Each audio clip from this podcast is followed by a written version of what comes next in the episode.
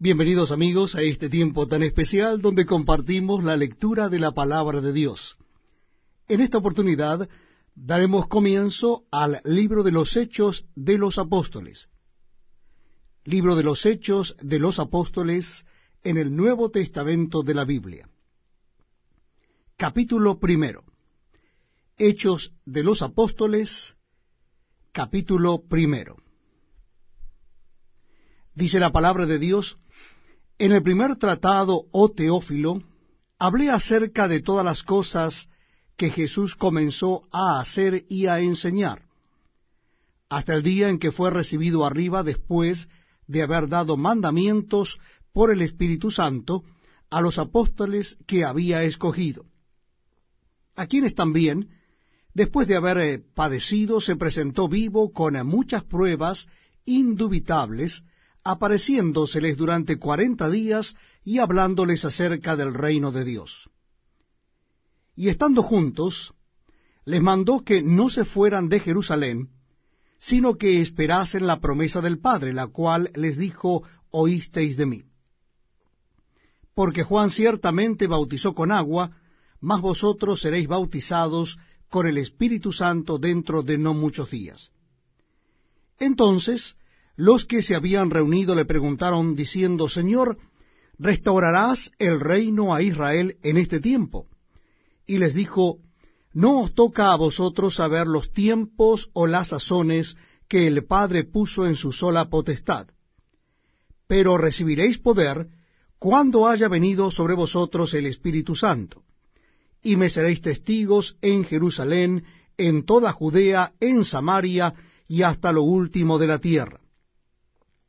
Y habiendo dicho estas cosas, viéndolo Helios, fue alzado y le recibió una nube que le ocultó de sus ojos. Y estando Helios con los ojos puestos en el cielo, entre tanto que él se iba, he aquí se pusieron junto a Helios dos varones con vestiduras blancas, los cuales también les dijeron, varones Galileos, ¿por qué estáis mirando al cielo?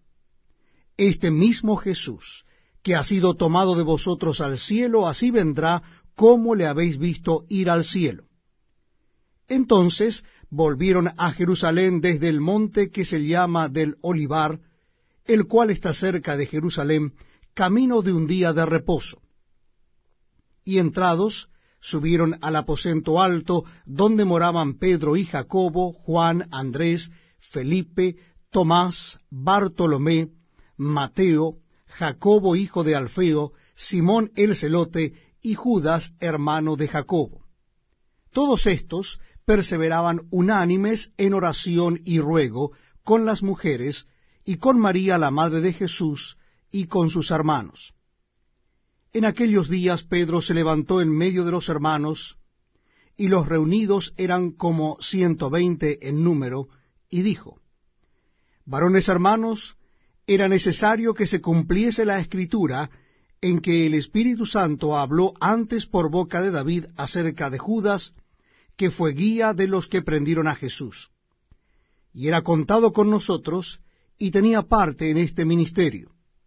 Este pues, con el salario de su iniquidad, adquirió un campo, y cayendo de cabeza se reventó por la mitad, y todas sus entrañas se derramaron y fue notorio a todos los habitantes de Jerusalén, de tal manera que aquel campo se llama en su propia lengua Aseldama, que quiere decir campo de sangre, porque está escrito en el libro de los Salmos, sea hecha desierta su habitación, y no haya quien more en ella, y tome otro su oficio. Es necesario, pues, que de estos hombres que han estado juntos con nosotros todo el tiempo que el Señor Jesús entraba y salía entre nosotros, comenzando desde el bautismo de Juan hasta el día en que de entre nosotros fue recibido arriba, uno sea hecho testigo con nosotros de su resurrección. Y señalaron a dos, a José, llamado Barsabás, que tenía por sobrenombre justo, y a Matías. Y orando dijeron, Tú Señor, que conoces los corazones de todos, muestra cuál de estos dos has escogido, para que tome la parte de este ministerio y apostolado, de que cayó Judas por transgresión, para irse a su propio lugar.